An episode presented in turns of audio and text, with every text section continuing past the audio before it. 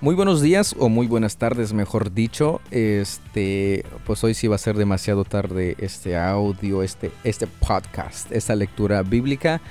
Pues hoy es sabadito y este y va a escuchar también un poquito de sonido ambiental aquí de los vecinos, de las motos que están pasando.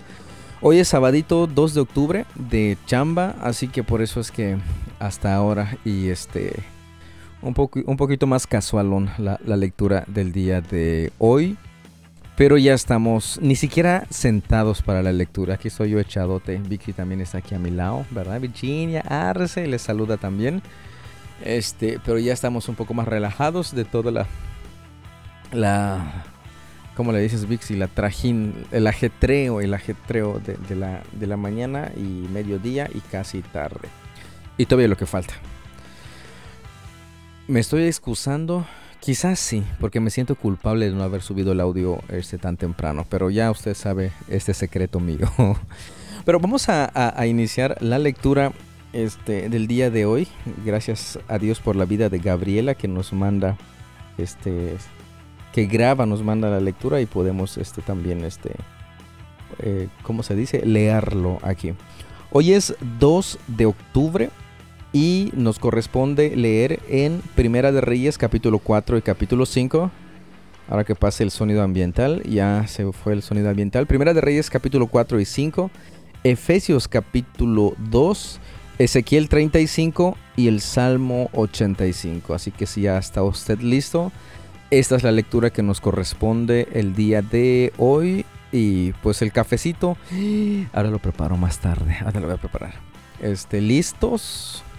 Comenzamos. Primera de Reyes 4. Salomón ya gobernaba todo Israel, y sus altos funcionarios eran los siguientes. Azarías, hijo de Sadoc, era el sacerdote. Elioref y Ahías, hijos de Sisa, eran secretarios de la corte. Josafat, hijo de Ahilut, era el historiador de la realeza. Benaía, hijo de Joiada, era el comandante del ejército. Sadoc y Abiatar eran sacerdotes. Azarías, hijo de Natán, estaba a cargo de los gobernantes regionales. Sabut, hijo de Natán, era sacerdote y consejero de confianza del rey. Aizar era el administrador de los bienes del palacio. Adoniram, hijo de Abda, estaba a cargo del trabajo forzado. Salomón también tenía doce gobernadores regionales sobre todo Israel, quienes eran responsables de proveer el alimento para los miembros de la casa del rey. A cada uno de ellos le tocaba suministrar los víveres para un mes del año. Los nombres de los doce gobernantes eran los siguientes. Benur, en la zona montañosa de Efraín, Bendecar, en Macás, Salbim Bet Semes y Elón Bet Hanán, Benjeset en Arubot, que incluía Soco y toda la tierra de Efer, Benabinadab en todo Nafot Dor, él estaba casado con Tafat, una de las hijas de Salomón, Bana, hijo de Ailut, en Tanak, y Megido en todo Betzán, cerca de Seretán, abajo de Jezreel y en todo el territorio que va desde Betzán hasta Abelmeoala y hasta Jokmeam, Benjeber en Ramot de Galat, incluidas las ciudades de Jair, que llevan ese nombre por Jair de la tribu de Manasés, situadas en Galat y en Argob, región de Basán, la cual incluía sesenta ciudades grandes y fortificadas con barrotes de bronce en sus puertas. Ainadab, hijo de Ido, en Manaim, Aimas en Neftalib. Él estaba casado con Besemat, otra hija de Salomón. Baana, hijo de Usaí, en Aser y en Alot. Josafat, hijo de Parúa, en Isaacar. Simeí, hijo de Ela, en Benjamín. Geber, hijo de Uri, en la tierra de Galat, incluidos los territorios del rey Seón, de los amorreos y del rey Oc de Basán. También había un gobernador para la tierra de Judá. La gente de Judá y de Israel era tan numerosa como la arena a la orilla del mar. Todos estaban muy satisfechos y tenían suficiente para comer y beber. El rey Salomón gobernaba todos los reinos desde el río Éufrates en el norte hasta la tierra de los filisteos y la frontera con Egipto en el sur. Los pueblos conquistados le enviaban impuestos y le sirvieron durante toda su vida. La cantidad de alimento que se requería a diario en el palacio de Salomón era 150 canastas de harina selecta y 300 canastas de harina gruesa, también 10 bueyes de los corrales de engordar, 20 reses alimentadas con pasto, 100 ovejas o cabras, además de ciervos, gacelas, corzos y aves de corral de primera calidad. El dominio de Salomón se extendía por todos los reinos del occidente del río Éufrates, desde Tifsa hasta Gaza, y había paz en todas sus fronteras. Durante la vida de Salomón, los habitantes de Judá e Israel vivieron en paz y con seguridad, desde Dan en el norte hasta Berseba, en el sur. Cada familia tenía su propia casa con jardín. Salomón tenía cuatro mil establos para los caballos que tiraban sus carros de guerra y doce mil caballos. Los gobernantes regionales proveían sin falta el alimento para el rey Salomón y su corte. Cada uno se aseguraba de que no faltara nada durante el mes que se le había asignado. También llevaban suficiente cebada y paja para los caballos reales en los establos. Dios le dio a Salomón muchísima sabiduría y gran entendimiento, y un conocimiento tan vasto como la arena a la orilla del mar. De hecho, su sabiduría superaba la de todos los sabios del Oriente y la de los sabios de Egipto. Era más sabio que cualquier otro, entre ellos Etán el Esraíta y los hijos de Maol, Emán, Calcol y Darda. Su fama se extendía por todas las naciones vecinas. Compuso unos tres mil proverbios y escribió mil cinco canciones. Podía hablar con autoridad acerca de todo tipo de plantas, desde el gran cedro del Líbano hasta el diminuto hisopo que crece en las grietas de las paredes. También era versado en materia de animales, aves, reptiles y peces. Y los reyes de todas las naciones enviaban a sus embajadores a escuchar la sabiduría de Salomón. Capítulo 5. Hiram, rey de Tiro, siempre había sido un amigo fiel del rey David. Cuando Hiram se enteró de que Salomón, hijo del rey David, era el nuevo rey de Israel, envió embajadores a felicitarlo. Entonces Salomón le respondió a Hiram con el siguiente mensaje. Tú sabes que mi padre, David, no pudo construir un templo para honrar el nombre del Señor su Dios, debido a la cantidad de guerras que le hicieron las naciones vecinas. No podía construir hasta que el Señor le diera la victoria sobre todos sus enemigos. Sin embargo, ahora el Señor mi Dios me ha dado paz en todo el territorio, no tengo enemigos, y todo marcha bien. Así que tengo planeado construir un templo para honrar el nombre del Señor mi Dios, tal como él le había indicado a mi padre David. Pues el Señor le dijo, Tu hijo, a quien yo pondré en tu trono, construirá el templo para honra de mi nombre. En consecuencia, ordena, por favor, que se corten cedros del Líbano para mí, Permite que mis hombres trabajen junto a los tuyos, y yo pagaré a tus hombres el salario que tú pidas. Como bien sabes, no hay nadie por aquí que sepa cortar la madera como ustedes, los idóneos. Cuando Hiram recibió el mensaje de Salomón, se puso muy contento y dijo, Alabado sea hoy el Señor por haberle dado a David un hijo sabio para que sea rey de la gran nación de Israel. Así que le envió la siguiente respuesta a Salomón. He recibido tu mensaje, y te proporcionaré toda la madera de cedro y de ciprés que necesites. Mis siervos llevarán los troncos desde las montañas del Líbano hasta el mar Mediterráneo, y los pondrán en forma de balsas para que floten a lo largo de la costa hacia el lugar que tú decidas. Luego desarmaremos las balsas para que ustedes puedan llevarse los troncos. Puedes pagarme proveyendo alimentos para mi casa. Entonces Hiram proporcionó toda la madera de cedro y ciprés que Salomón quiso. Salomón le enviaba a cambio un pago anual de cien mil canastas de trigo para su casa y cuatrocientos veinte mil litros de aceite de olivo puro. El Señor le dio sabiduría a Salomón tal como se lo había prometido. Así que Hiram y Salomón formaron una alianza de paz. Luego, el rey Salomón impuso trabajo forzado a treinta mil trabajadores de todo Israel, los envió al Líbano en turnos de diez mil por mes, de modo que cada hombre estuviera un mes en el Líbano y dos meses en casa. Adoniram estaba a cargo de estos trabajadores. Salomón también tenía setenta mil obreros, ochenta mil cortadores de piedra en la zona montañosa y tres mil seiscientos capataces para supervisar el trabajo. Por orden del rey, ellos extrajeron grandes bloques de piedra de la mejor calidad y le dieron forma para hacer los cimientos del templo. Hombres de la ciudad de Jebal ayudaron a los constructores de Salomón y de Hiram a preparar la madera y la piedra para el templo. Efesios 2. Antes, ustedes estaban muertos a causa de su desobediencia y sus muchos pecados. Vivían en pecado igual que el resto de la gente, obedeciendo al diablo el líder de los poderes del mundo invisible, quien es el espíritu que actúa en el corazón de los que se niegan a obedecer a Dios. Todos vivíamos así en el pasado, siguiendo los deseos de nuestras pasiones y la inclinación de nuestra naturaleza pecaminosa. Por nuestra propia naturaleza éramos objeto del enojo de Dios, igual que todos los demás. Pero Dios es tan rico en misericordia y nos amó tanto que, a pesar de que estábamos muertos por causa de nuestros pecados, nos dio vida cuando levantó a Cristo de los muertos. Es solo por la gracia de Dios que ustedes han sido salvos.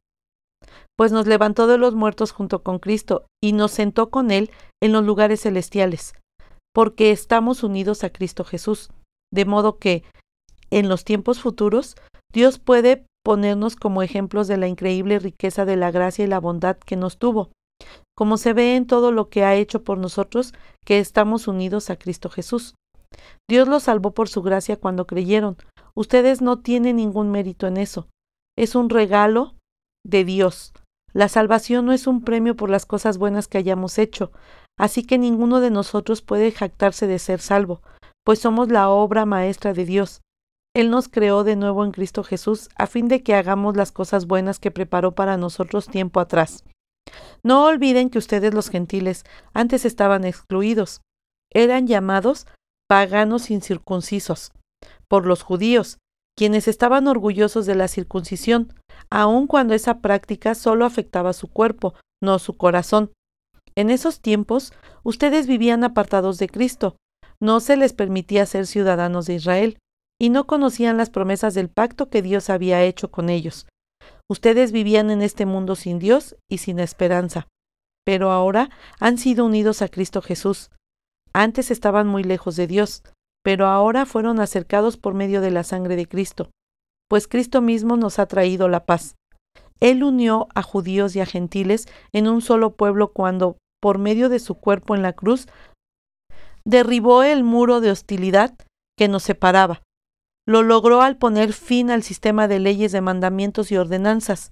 Hizo la paz entre judíos y gentiles al crear de los dos grupos un nuevo pueblo en él. Cristo reconcilió a ambos grupos con Dios en un solo cuerpo por medio de su muerte en la cruz, y la hostilidad que había entre nosotros quedó destruida. Cristo les trajo la buena noticia de paz tanto a ustedes, los gentiles que estaban lejos de él, como a los judíos que estaban cerca. Ahora todos podemos tener acceso al Padre por medio del mismo Espíritu Santo, gracias a lo que Cristo hizo por nosotros. Así que ahora ustedes, los gentiles, ya no son unos desconocidos ni extranjeros, son ciudadanos junto con todo el pueblo santo de Dios, son miembros de la familia de Dios.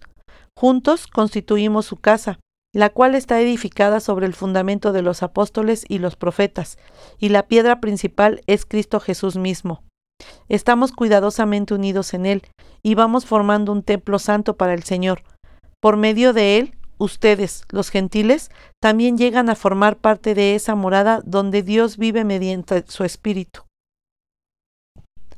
Ezequiel 35. Nuevamente recibí un mensaje del Señor. Hijo de hombre, ponte de cara al monte Seir y profetiza contra los habitantes. Dales este mensaje de parte del Señor soberano. Oh monte Seir, yo soy tu enemigo, y levantaré mi puño contra ti, para destruirte por completo. Demoleré tus ciudades y te dejaré desolado. Entonces sabrás que yo soy el Señor. Tu eterno odio por los israelitas te llevó a masacrarlos cuando estaban indefensos, cuando yo los había castigado por todos sus pecados. Tan cierto como que yo vivo, dice el Señor soberano, ya que no muestras rechazo alguno a la sangre, te daré tu propio baño de sangre. Ahora te toca a ti. Haré del monte Seir una desolación total. Mataré a los que traten de escarpar y a cualquiera que regrese. Llenaré tus montes con los cadáveres, tus colinas, valles y barrancos se colmarán de gente masacrada a espada. Te dejaré desolado para siempre. Tus ciudades jamás se reconstruirán. Entonces sabrás que yo soy el Señor. Pues dijiste, los territorios de Israel y Judá serán míos, me apoderaré de ellos. ¿Qué me importa que el Señor esté allí? Por lo tanto, tan cierto como que yo vivo, dice el Señor soberano, te pagaré todos tus actos de enojo con los míos, te castigaré por todos tus actos de enojo, envidia y odio, y me daré a conocer a Israel, por medio de lo que yo te haga a ti. Entonces sabrás que yo, el Señor, he oído cada palabra de desprecio que pronunciaste contra los montes de Israel. Pues dijiste, están desolados, nos fueron entregados para que los comamos. Al decir eso, se jactaron con arrogancia contra mí y lo oí todo. Esto dice el Señor soberano, todo el mundo se alegrará cuando te deje hecho un lugar desolado. Tú te alegraste cuando el territorio de Israel fue devastado. Ahora yo me alegraré de tu desolación. Serán exterminados ustedes, pueblo del monte Seir, y todos los que viven en Edom. Entonces sabrán que yo soy el Señor. Salmo 85. Señor, tú derramaste bendiciones sobre tu tierra, devolviste el bienestar a Israel, perdonaste la culpa de tu pueblo. Sí, cubriste todos sus pecados, contuviste tu furia y refrenaste tu enojo encendido. Ahora, restauranos, oh Dios de nuestra salvación. Aparta tu enojo de nosotros una vez más. ¿Seguirás enojado con nosotros para siempre? ¿Extenderás tu ira a todas las generaciones? ¿No volverás a darnos vida para que tu pueblo pueda alegrarse en ti? Muéstranos tu amor inagotable, oh Señor, y concédenos tu salvación. Presto mucha atención a lo que dice Dios el Señor, pues Él da palabras de paz a su pueblo fiel, pero no le permitas volver a sus necios caminos. Sin duda, la salvación de Dios está cerca de los que le temen, por lo tanto, nuestra tierra se llenará de su gloria. El amor inagotable y la verdad se encontraron, la justicia y la paz se besaron. La verdad brota desde la tierra y la justicia sonríe desde los cielos. Sí, el Señor derrama sus bendiciones y nuestra tierra dará una abundante cosecha. La justicia va delante de él como un heraldo preparando el camino para sus pasos. Pues ya hemos concluido la super lectura del día de hoy. Pues como usted notó, fue directo y al grano. Este, usted tiene observaciones, tiene preguntas, háganoslo llegar si así lo desea y este nosotros con mucho gusto les, les contestamos. Ahora, si usted asiste a alguna iglesia, pues ahí pregúntele a su pastor, pregúntele a su pastor. Ahora, este, ahí usted me confirma lo siguiente. En, algunos episodios hemos estado haciendo una pregunta, pero creo que solamente esto está disponible para Spotify, si no escucha a través de Spotify. Este, según los, las estadísticas, es la plataforma por la cual más personas nos escuchan. Así que creo que solamente los que nos escuchan por Spotify pueden responder a una pregunta que estamos poniendo en el Spotify. Y este, eso nos sirve a nosotros como un tipo, en, eh, no, ni siquiera es una encuesta, solo es una pregunta para que sepamos un poco de, usted. Así que este, si quiere ayudarnos de esa manera, ahí en, en, esa, en esa plataforma, en esa aplicación, puede usted este, responder. Y pues creo que de esta manera me despido. Este, muchas gracias por su tiempo, muchas gracias por su atención. Dios los bendiga y si Dios así nos lo permite, nos estamos escuchando el día de mañana. Hasta luego.